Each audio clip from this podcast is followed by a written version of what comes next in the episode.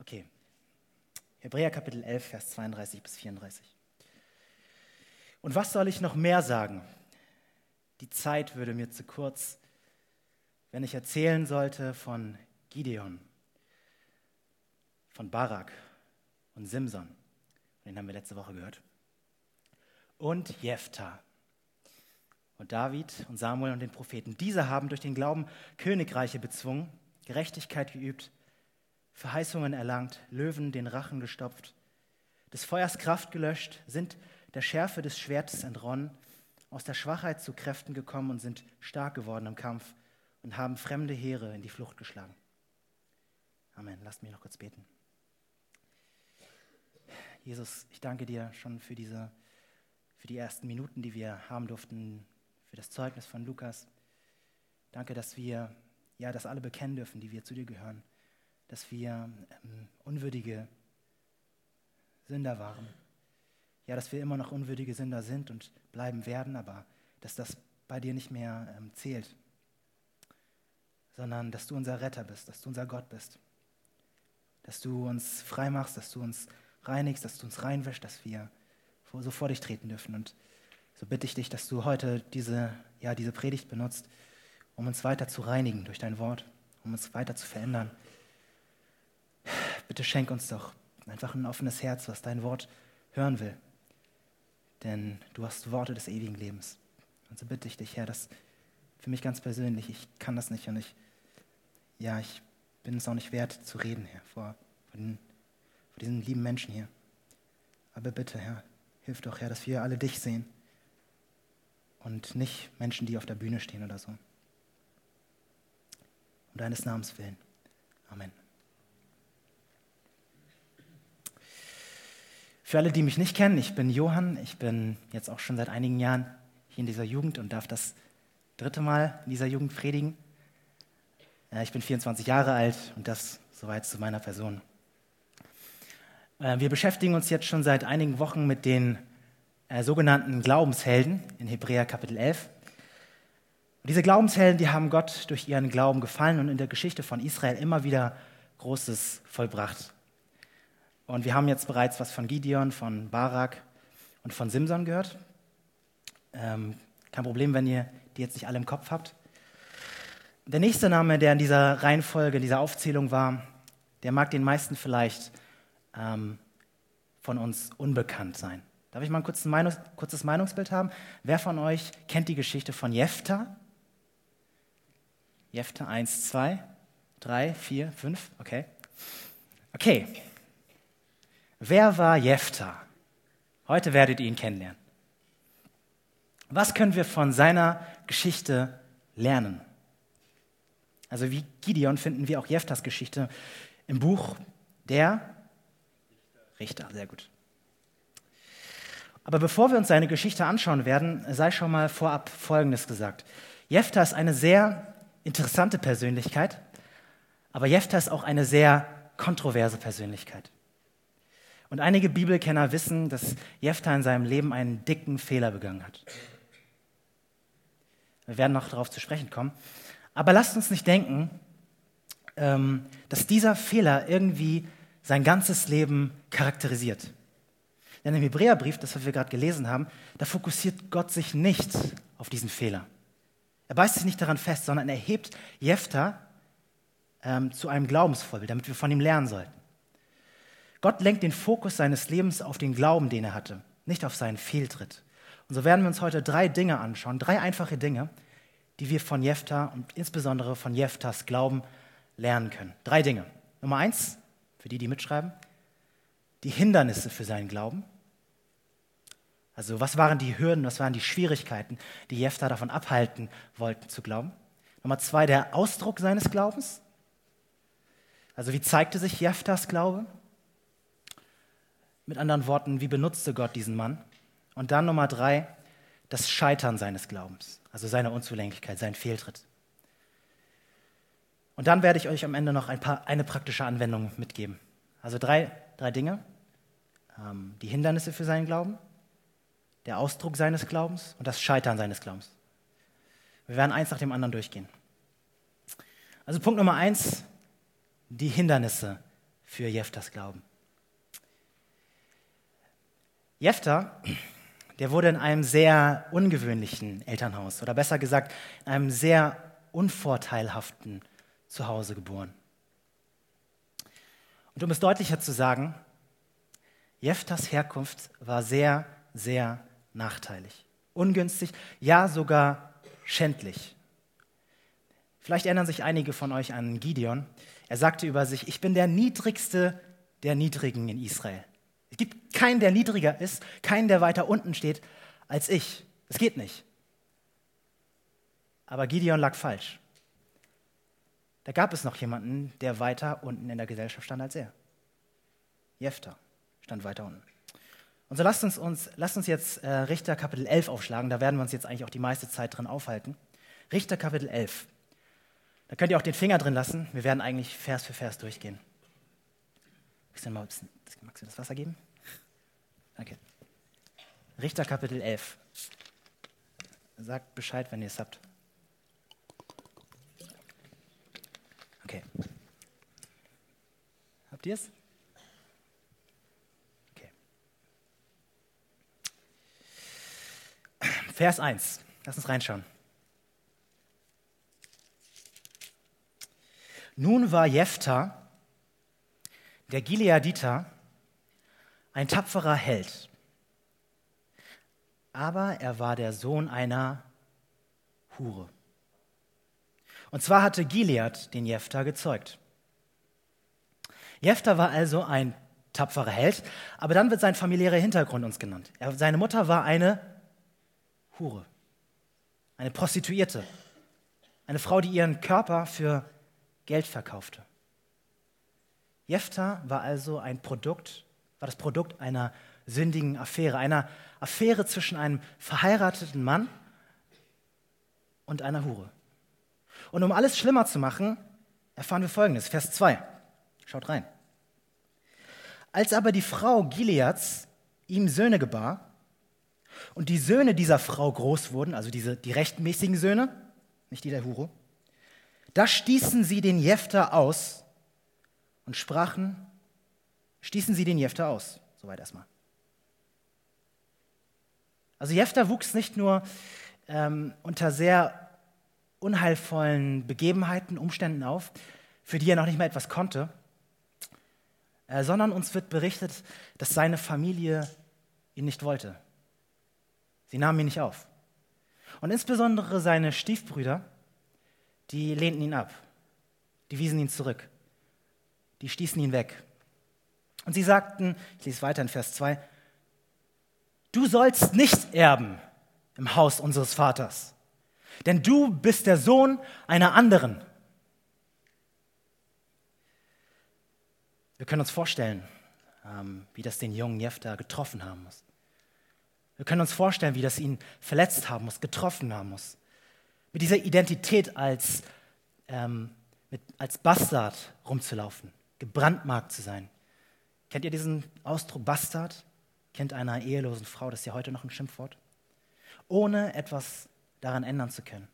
Und dann noch die Familie, die ihn von zu Hause rausschmiss, die ihn auf Abstand hielt, so als ob er äh, ein leprakranker Aussätziger wäre.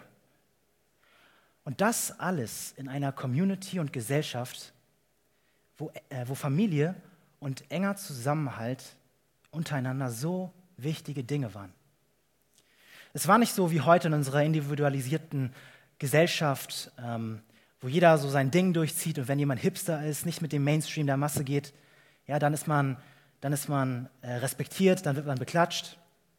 Nein, wenn wir etwas über die jüdische Kultur wissen müssen, dann, müssen wir, dann ist es die Tatsache, dass diese Kultur eine familienorientierte und familienzentrierte Kultur war. Jede Hochzeit, jede Beerdigung, jedes Fest, ob es das Passafest war, ob es das Laubhüttenfest war, das war alles verbunden mit der Einheit der Familie. Die Familie kam zusammen. Und so war, so war es bei jeder Feier. Wer war nicht eingeladen? Jefta. Wer war ausgeschlossen? Jefta. Jeder machte einen großen Bogen um ihn. Alle verlachten ihn. Keiner wollte etwas mit ihm zu tun haben. Sein Vater wollte nichts mit ihm zu tun haben. Seine Mutter wollte nichts mit ihm zu tun haben. Seine Geschwister wollten nichts mit ihm zu tun haben. Und das Schlimmste bei allem war, er konnte nichts dafür.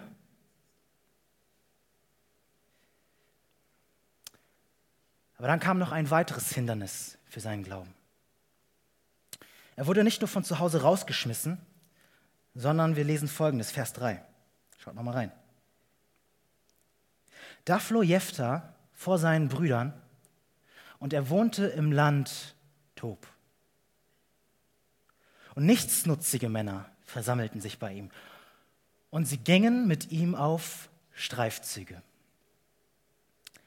Also er, ähm, er, er, floh ins Land Tob, das ist, ähm, in der, es ist an der Grenze zum heutigen Syrien. Er musste dorthin gehen, wo niemand hin wollte. Er musste dorthin gehen, wo niemand leben wollte. Und er lebte somit am Rand der Gesellschaft. Und da waren da diese nichtsnutzigen Männer, da heißt, so heißt es hier. Ähm, die scharten sich um ihn und die gehörten sicherlich nicht zur Creme de la Creme der Gesellschaft.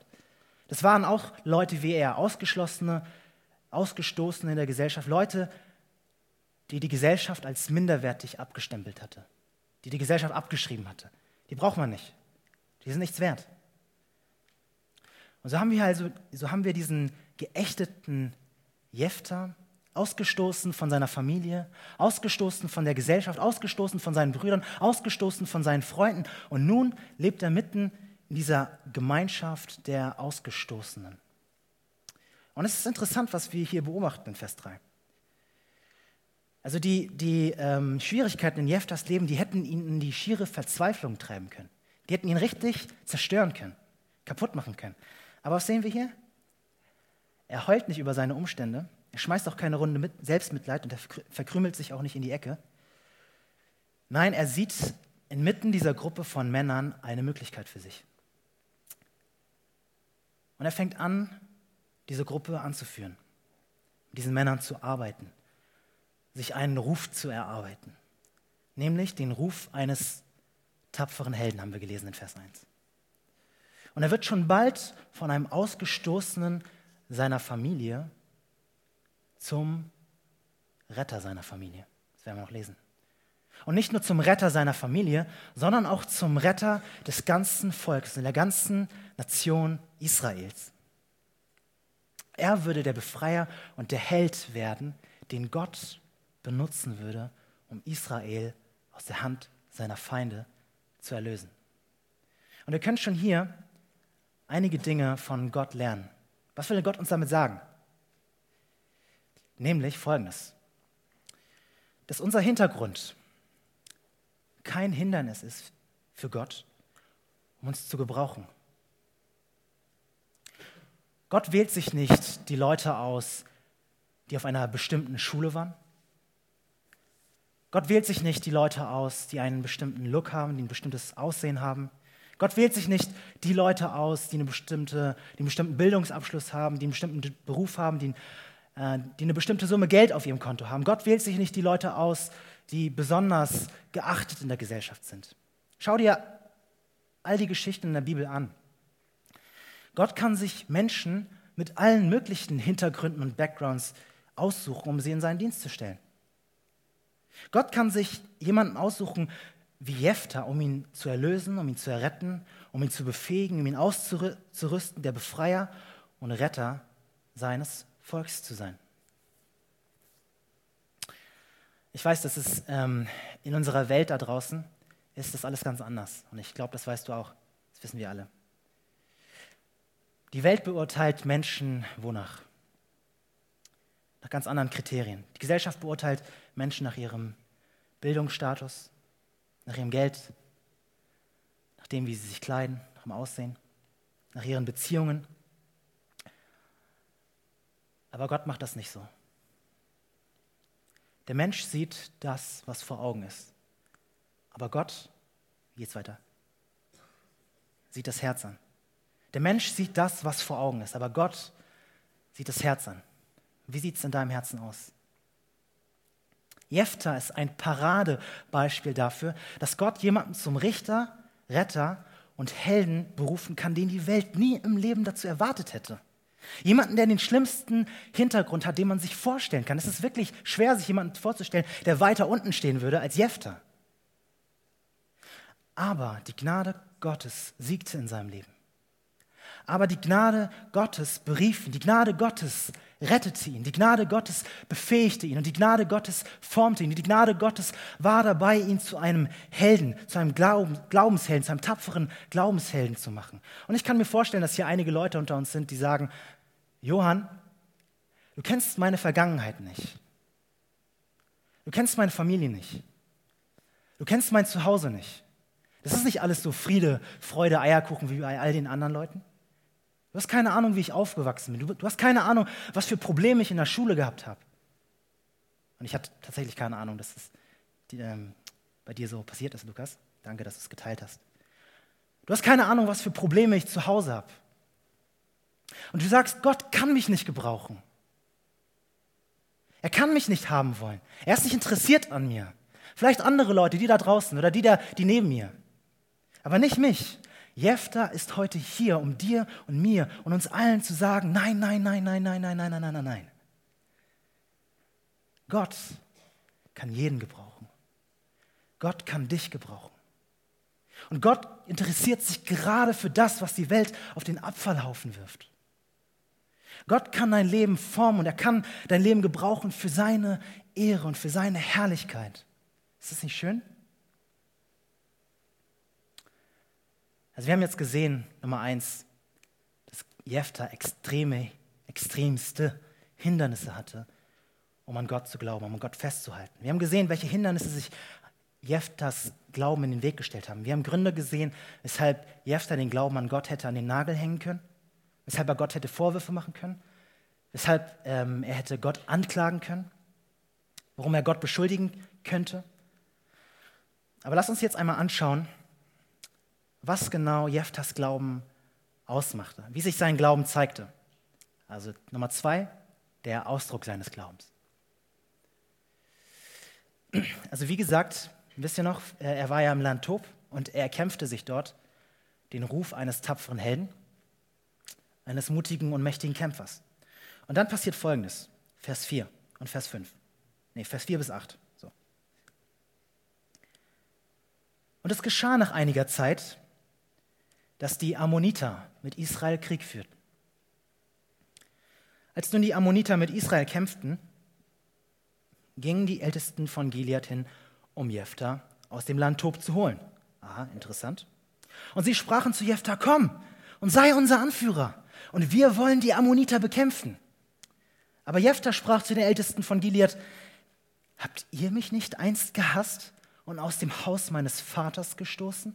Warum kommt ihr jetzt zu mir, da ihr in Not seid? Und die Ältesten von Gilead sprachen zu ihm, zu Jephthah, darum haben wir uns nun an dich gewandt, dass du mit uns gehst und gegen die Ammoniter kämpfst und unser Haupt bist über alle, die in Gilead wohnen. Was war passiert? Ich trinke noch mal einen Schluck. Was war passiert? Die Ältesten von Gilead waren gekommen und wir finden raus, dass das genau die Männer waren, die Jefta aus dem Haus, aus, äh, aus dem Haus seines Vaters rausgestoßen haben. Die kommen jetzt zu Jefta und die wollen ihn holen. Die sagen sowas wie, Jefta, wir brauchen dich. Wir wollen dich. Komm, rette uns. Die Ammoniter sind ins Land gefallen. Die Leute, die ihn verstoßen haben, die kommen jetzt zu ihm und die flehen um seine Hilfe. Wow, oder? Doch Jephtha antwortet etwas und da wird sein Glaube jetzt besonders deutlich. Das ist jetzt der Kernpunkt. Vers 9. Da sprach Jephtha zu den Ältesten von Gilead. Wenn ihr mich zum Kampf gegen die Ammoniter zurückholt und der Herr sie vor mir preisgibt, werde ich dann wirklich euer Oberhaupt sein? Wenn der Herr sie vor mir preisgibt. Habt ihr das gehört? Wir wissen doch aus dem ersten Vers, Jephtha war ein tapferer Held, ein schlagkräftiger Mann, Mann mit Führungsqualitäten, so ein richtiger militärischer Stratege vielleicht. Und dann kommen die Führer des Volkes und sagen zu ihm, wir wollen dich, du bist der Mann. Jephtha hätte sagen können, jo, stimmt, Schön, dass ihr das endlich erkannt habt. Schön, dass ihr das checkt. Ich bin der Mann und ich bin der Held und ich werde euch jetzt aus der, äh, aus der Hand der Ammoniter befreien und ich werde all eure Probleme lösen. Aber er sagt das nicht. Was sagt er? Er verweist sie auf jemand anderes. Auf wen zeigt er, wer, der, wer die Probleme lösen soll? Die Ältesten sind zum mächtigsten und stärksten Militärführer der ganzen Nation gekommen, aber Jephtha lenkt den Fokus weg von Jephtha. Krass, oder? Jephtha verweist sie auf Gott, nicht Jephtha. Er sagt nicht, wenn die Dinge gut laufen und, äh, und wir die Ammoniter durch meine militärische Stärke, meine militärische Cleverness und meine tapferen Soldaten, mein tapferes militärisches Heer besiegen, dann werde ich Oberhaupt sein. Sagt er das? Nein. Jephthah sagt, dass wenn der Herr sie vor uns preisgibt, wenn der Herr sie in unsere Hand gibt, wenn der Herr mit uns ist, das heißt, es kommt alles auf den Herrn an. Wenn der Herr mit uns ist, wenn der Herr uns befreit, wenn der Herr mir meine Feinde in die Hand gibt, dann und nur dann werde ich euer Oberhaupt sein. Vers 11, ich habe jetzt Vers 10 übersprungen. Da ging Jephthah mit den Ältesten von Gilead und das Volk setzte ihn zum Haupt und Anführer über sich. Und Jephthah redete alles, was er zu sagen hatte, vor dem Herrn in Mitzpah. Schaut mal, Jephthah besprach alles, was passierte, mit dem Herrn. Schüttete sein Herz vor ihm aus. Alles, heißt es hier. Merken wir, dass Jephthah sich nicht gegen seine Stiefbrüder wendet? Dass er sich nicht an ihnen rächt? Der hätte das durchaus tun können. Er rächt sich auch später nicht an ihnen, werden wir später sehen. Er rächt sich später nicht an ihn, als er dann wirklich Anführer geworden ist. Er übt keine Rache an seinen Brüdern. Er schafft sich nicht Selbstrecht. Er versucht nicht, das ihm angetane Unrecht auf eigene Faust irgendwie wieder gerade zu biegen. Nein, er redete alles vor dem Herrn. Und wir sehen also, Gottes Name ist mächtig in Jeftas Leben. Gottes Name wird verherrlicht durch Jeftas Leben. Und Jefta wollte, dass die Menschen das wirklich sehen. Das ist großer Glaube. Und ich denke, das sollten wir lernen. Und das war erst der Anfang. Jefta war jetzt also Anführer und bald sollte es zum Kampf kommen. Und bevor es zum Kampf kam, kam es erstmal zu Friedensverhandlungen. Und der König von Ammon, der sagte dann folgendes zu ihm: Jefta, ich bin hier, ihr habt unser Land besetzt und ähm, das Land gehört eigentlich uns. Euer Volk hat es uns weggenommen und ich will es wieder zurück. Und Jephthah lässt sich nicht darauf ein. Und so erklären die Ammoniter ihm den Krieg. Der Krieg kann also beginnen. Jetzt bin ich ein bisschen gesprungen im Text. Jetzt bin ich bei Vers 29. Lass uns da reinschauen. Vers 29. Das ist nämlich ein relativ langer Dialog gewesen, den er zwischen ihm, äh, der zwischen ihm und dem König der Ammoniter stattgefunden hat. Hm. Aber lasst uns einmal anschauen, jetzt kommt es zum Kampf. Vers 29. Da kam der Geist des Herrn auf Jephthah. Und er zog durch Gilead und Manasse nach Mitzpe und Gilead und von Mitzpe in Gilead gegen die Ammoniter. Vers 32. So zog Jephthah gegen die Ammoniter in den Kampf. Und der Herr gab sie in seine Hand. Vers 33. Und er schlug sie mit gewaltigen Schlägen von Aroa an bis nach Minet, 20 Städte und bis nach Abel Keramim. So wurden die Ammoniter gedemütigt vor den Israeliten. Wir erfahren hier also, Jephthah demütigt die Ammoniter zutiefst. Jephthah zerstörte sage und schreibe 20 Städte, die von den Ammonitern besetzt waren. Und er überwältigte sie in dieser Weise. Es muss wirklich gewaltig gewesen sein, wie, Ammoniter, wie, wie Jephthah die Ammoniter platt gemacht hat. Aber was war das Geheimnis seines Sieges? Was war wirklich das Geheimnis hinter seinem Sieg?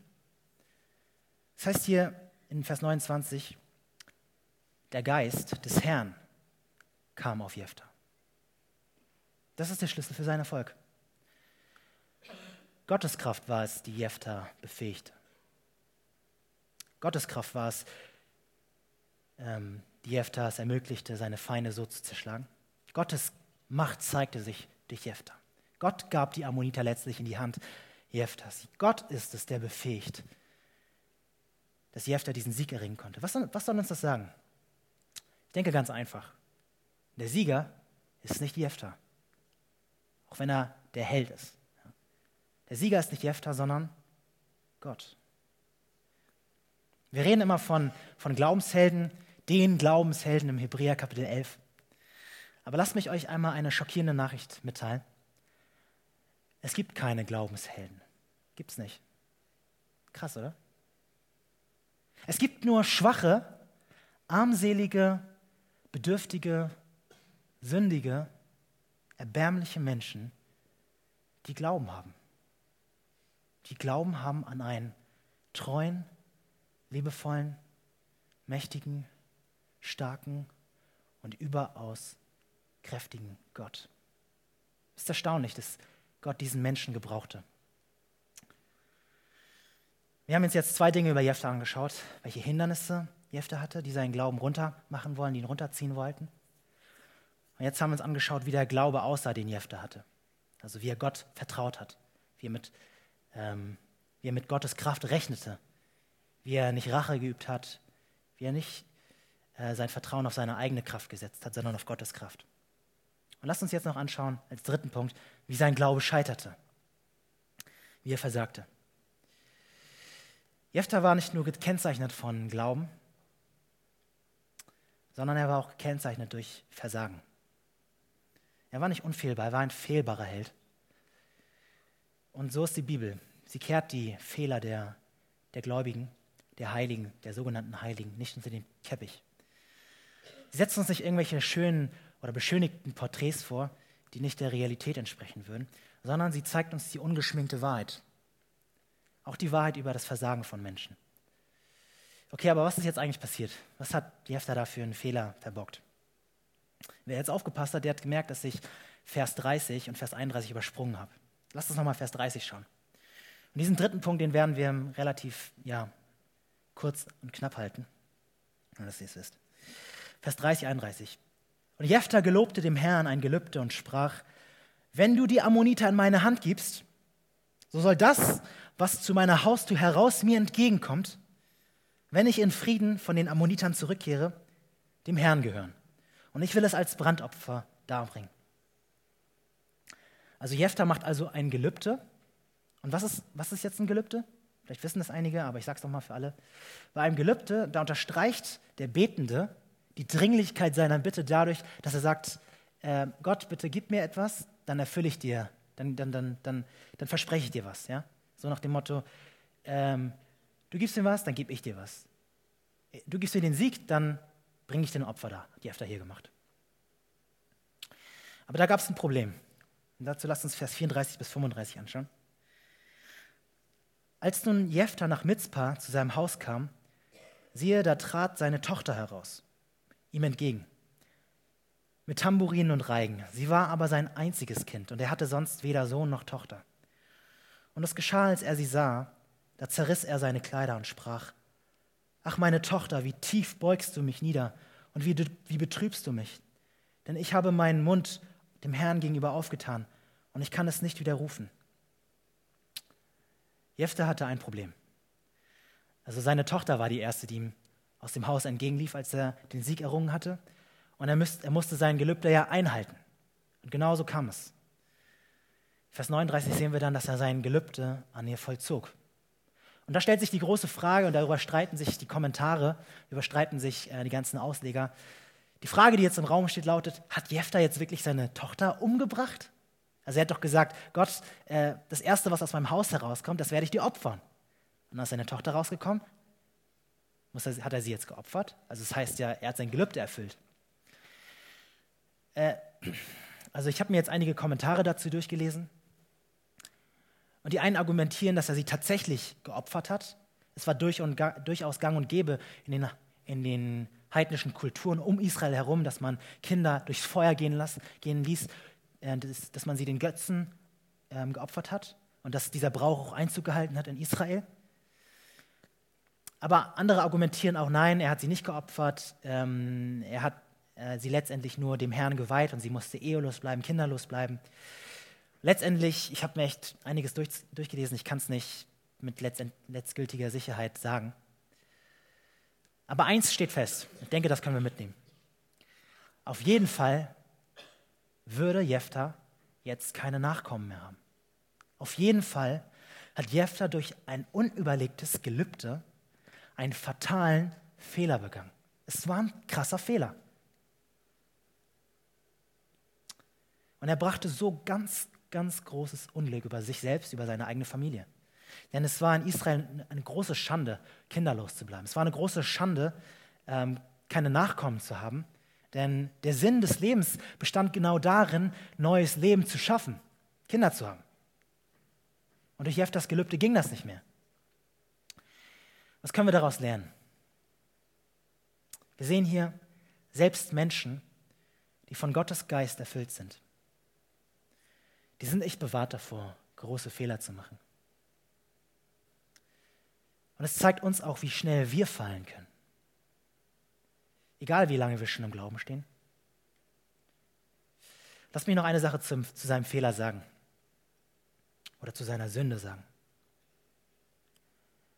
Wir sollten nicht denken, dass dieser Fehler Jeftas Leben irgendwie charakterisiert und definiert. Wir sollten, wir sollten ihn nicht auf, ähm, auf diesen einen Fehler runter reduzieren, uns den Mund deswegen fusselig reden. Lass uns vielmehr bedenken, wir sehen uns selbst, wenn wir Jefter sehen. Jeftas Charakter ist eine Mischung aus Glauben und Unglauben. Eine Mischung aus Schlechtem und Gutem. Eine Mischung aus Gerechtigkeit und Ungerechtigkeit. Und ist das bei uns nicht auch so?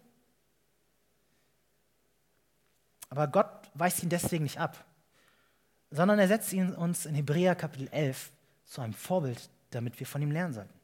Damit wir uns von seinem Glauben eine Scheibe abschneiden sollen. Gott schreibt ihn nicht wegen seiner Fehler ab. Er richtet nicht den Fokus auf seine Fehler. Und wir sollten es auch nicht tun. Wisst ihr, wir neigen so oft dazu, dass wir uns fokussieren auf die Fehler der anderen. Dass wir uns da so drauf versteifen, was andere alles schlecht gemacht haben. Dass wir immer, immer wieder drauf rumhacken, immer wieder das hervorholen, was, was der andere, was die anderen falsch gemacht haben. Aber so ist Gott nicht. Er sagt, ich will deiner Sünde niemals gedenken ist vergeben. Du bist freigesprochen. Jephtha ist ein wunderbares Beispiel für dich und für mich heute, wie Gott die zerbrochenen Teile im Leben eines Menschen wieder zusammensetzen kann, sie nehmen kann, um etwas Brauchbares, ja sogar etwas Schönes draus zu machen. Und Gott konnte Jephtha mit dieser kaputten Vergangenheit benutzen. Unser Gott ist ein Gott, der die zerbrochenen Teile unseres Lebens wieder zu einem Ganzen zusammenfügt. Er ist ein Gott, der nicht zulässt, dass, dass, dass unsere Vergangenheit bestimmt, wie unsere Zukunft werden wird. Er ist ein Gott, der uns unsere Vergangenheit nicht immer wieder vorhält. Ich habe heute ein Zitat gelesen, heißt es, ähm, ruft dir nicht immer das wieder in Erinnerung, was Gott schon längst vergessen hat. Das waren jetzt die drei Punkte, die wir uns angeschaut haben. Und lass mich heute, lass mich jetzt noch ähm, auf ein paar Dinge eingehen, die wir ganz praktisch von Jefter lernen können.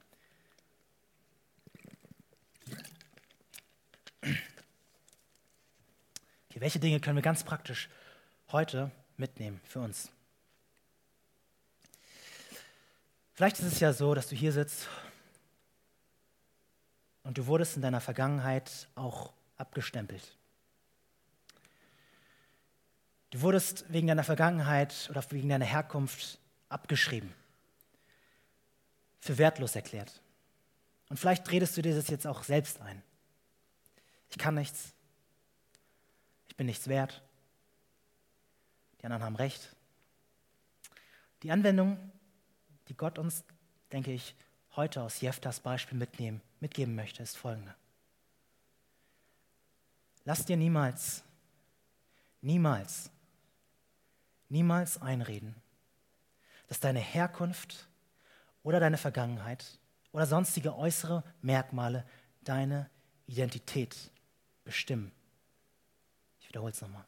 Lass dir niemals einreden, dass deine Herkunft oder deine Vergangenheit oder sonstige äußere Merkmale deine Identität ausmachen. Lass dich niemals auf das reduzieren, was Menschen über dich sagen, was Menschen über dich denken oder, was, oder wie Menschen dich beurteilen. Lass dich auch nicht auf das reduzieren, was du selbst über dich sagst, wie du selbst über dich denkst oder auch wie du, wie du selbst über dich urteilst, wie du aussiehst, wo du herkommst, was für einen Familienhintergrund du vielleicht hast, was du alles kannst oder was du vielleicht auch alles nicht kannst, wie intelligent du bist oder auch wie unintelligent du bist. Und ich weiß, dass wir uns alle, dass du dich genau auf diese Dinge runter reduzieren lässt. Ich tue es auch. Oder meinst du nicht, dass wir alle diese, diese Gedanken, diese neidenden und vergleichenden Gedanken kennen, dass wir sagen, der eine ist, der oder die ist schlauer als ich, der oder die sieht besser aus als ich, der oder die, die kann viel besser reden als ich, kann besser Musik machen als ich. Und das Ende vom Lied ist, dass wir getrieben von, einer, von so einem wahnhaften Minderwertigkeitskomplex versuchen, den anderen wenigstens in Gedanken, wenigstens in unserem Herzen runterzumachen, zu degradieren, damit wir uns besser fühlen. Woher kommt das alles? Was ist unser Problem? Kommt das nicht alles daher, dass wir uns selbst über diese Dinge wie Aussehen, Intelligenz, Bildungsabschluss, Herkunft und Familie zutiefst definieren? Dass wir unsere Identität auf diese Dinge bauen, unseren Wert aus diesen Dingen ziehen. Und dann, wenn wir diesen Dingen nicht, in Erwartung, nicht den Erwartungen der anderen Leute, nicht den Erwartungen der Gesellschaft oder auch unseren eigenen Erwartungen nicht entsprechen, dann können wir einpacken, dann resignieren wir, dann ziehen wir den Schwanz ein, dann verkrümeln wir uns unsere Mitleidsecke, Selbstmitleidsecke. Jefter hatte eine verächtliche Herkunft und er wurde ausgeschlossen. Ja, er wurde von seinen Brüdern wie der letzte Dreck behandelt. Aber er verkrümelte sich nicht in seinem Selbstmitleid, sondern er trat den Feinden seines Volkes mutig im Namen Gottes entgegen. Warum? weil er darauf vertraute, dass Gott für ihn kämpfen würde. Weil er darauf vertraute, dass Gott der Richter sein würde. Weil er darauf vertraute, dass Gott als Richter das letzte Wort haben würde. Weil er darauf vertraute, dass es allein darauf ankommt. Jefta resignierte nicht. Und du solltest es auch nicht tun. Wir sollten es alle nicht tun. Wir sollten uns nicht in erster Linie auf unsere Herkunft, auf unsere Vergangenheit, auf unser Aussehen, auf unsere Fähigkeiten, sei es gut oder schlecht, auf unseren Bildungsstatus, wir sollten uns nicht damit identifizieren. Du fragst dich vielleicht jetzt, ja, womit denn dann? Womit sollte ich mich denn identifizieren? Worauf sollte ich denn meine Identität bauen? Worüber sollte ich mich denn definieren? Fragst du vielleicht. Ich will euch kurz die Geschichte von Paulus erzählen. Paulus dem Apostel. Paulus selbst, der war ja eigentlich ein ziemlich angesehener Mann. Der hatte eine Herkunft, eine Familie und eine Abstammung, wo sich jeder äh, frommer Jude zu seiner Zeit wirklich gewünscht hätte, er hätte sie auch. Jemand, der ziemlich, ziemlich stolz auf seine Identität sein konnte. Also das komplette Gegenteil von Jefter.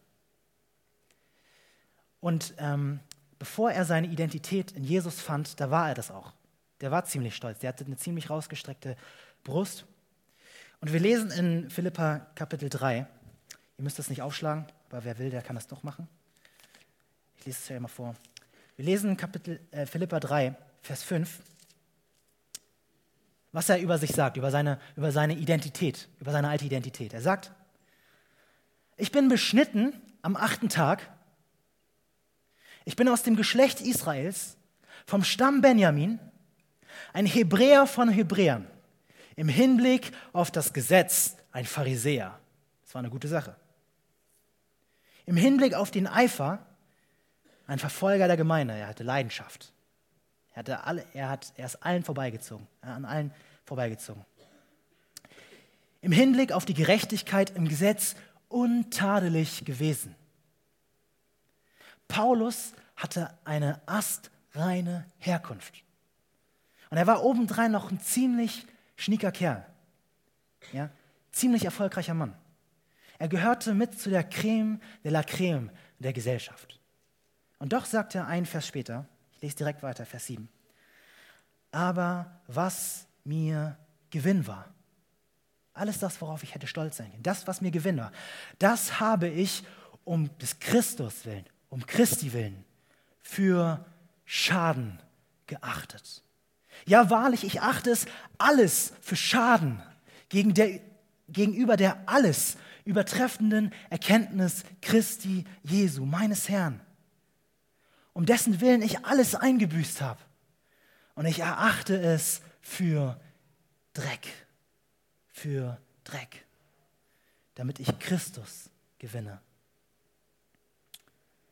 Wir sehen hier jemanden, der seine komplette Identität, seinen kompletten Selbstwert, seine, seinen kompletten Gewinn nicht aus äußerlichen Dingen wie Herkunft, Aussehen, Beruf, Erfolg und so weiter zieht, sondern aus Jesus Christus. Aus dem, was Jesus Christus für ihn getan hat. Aus dem, wie Gott ihn in Jesus Christus sieht. Aus dem, wie Gott ihn in Jesus Christus angenommen hat. Aus dem, wie Gott ihn in Jesus Christus begnadigt, beschenkt und akzeptiert hat. Er hat verstanden, dass alle anderen Dinge, die die Welt für so wichtig erachtet, nichts sind als Dreck im Gegensatz zu dem, im Gegensatz zu dem, was er in Jesus Christus hatte. Und ich frage dich im Namen Jesu, hast du das verstanden? Identifizierst du dich auch mit Jesus? Weißt du dich auch in Jesus so angenommen und so geliebt, dass auch wenn dich jemand angreift, auch wenn dich jemand attackiert, auch wenn dich jemand kritisiert, auch wenn dich jemand runterziehen will, für deine Herkunft, für dein Aussehen, dass das einfach an dir abprallt, weil deine Herkunft und dein Aussehen dich nicht mehr definieren. Weil du weißt, was deine Identität ist.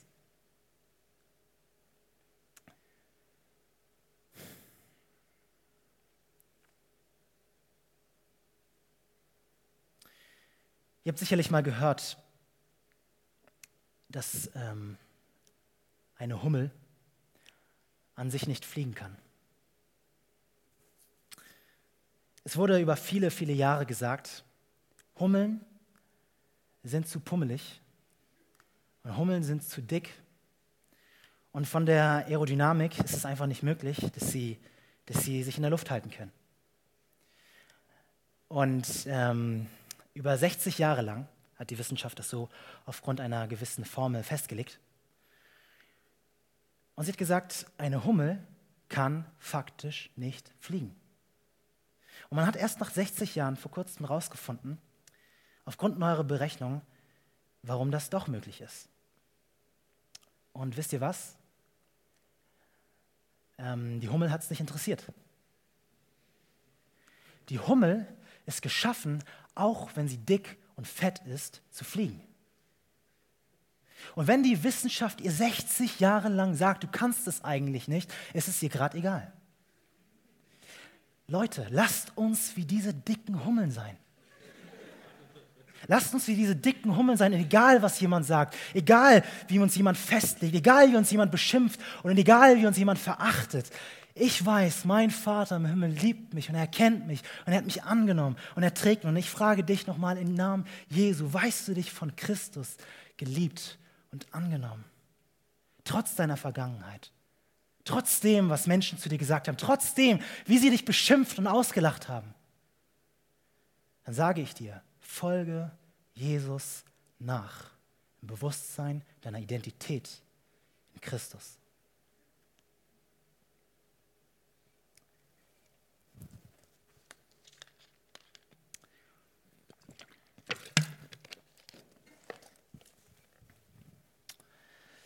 Wisst ihr,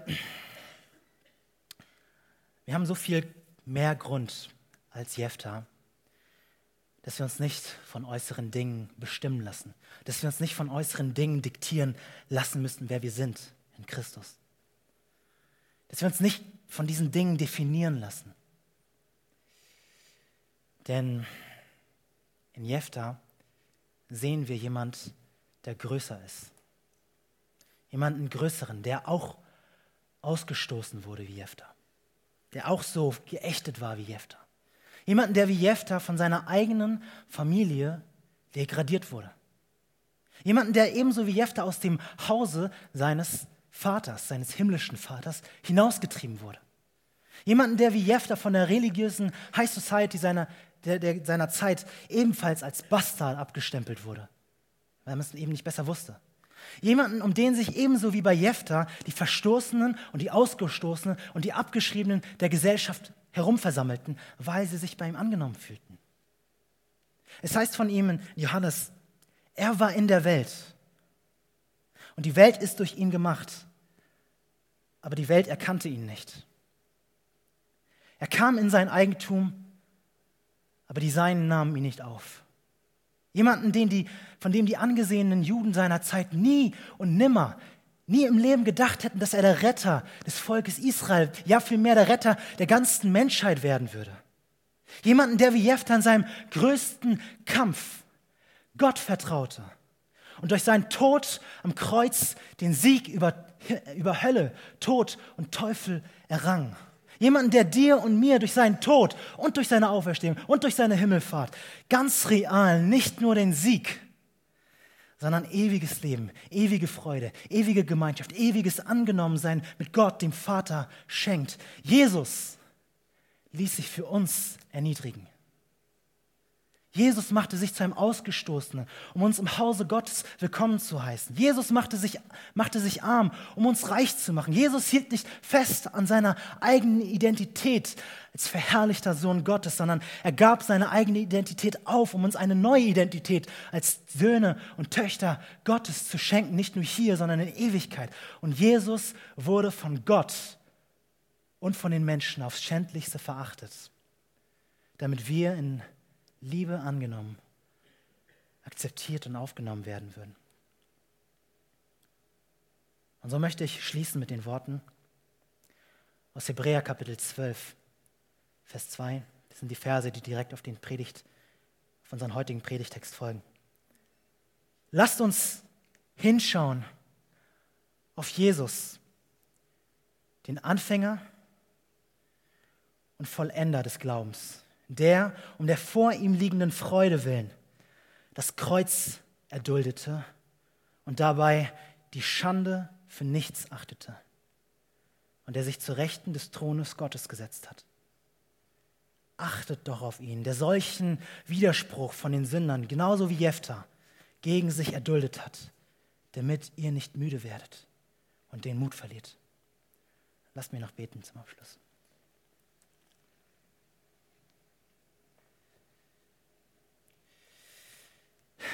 Herr, du weißt, dass wir dazu neigen, uns andere Identitäten anzueignen, dass wir ja, dass wir jemand anders sein wollen als, ähm, als in dir. Und ich bitte dich einfach, dass du unser Herz veränderst, dass du uns hilfst, auf Jesus zu schauen, dass wir unsere Freude, unsere Identität, unsere Sicherheit in ihm finden. Und das bitte ich dich für jeden Einzelnen hier, um deines Namens willen. Amen.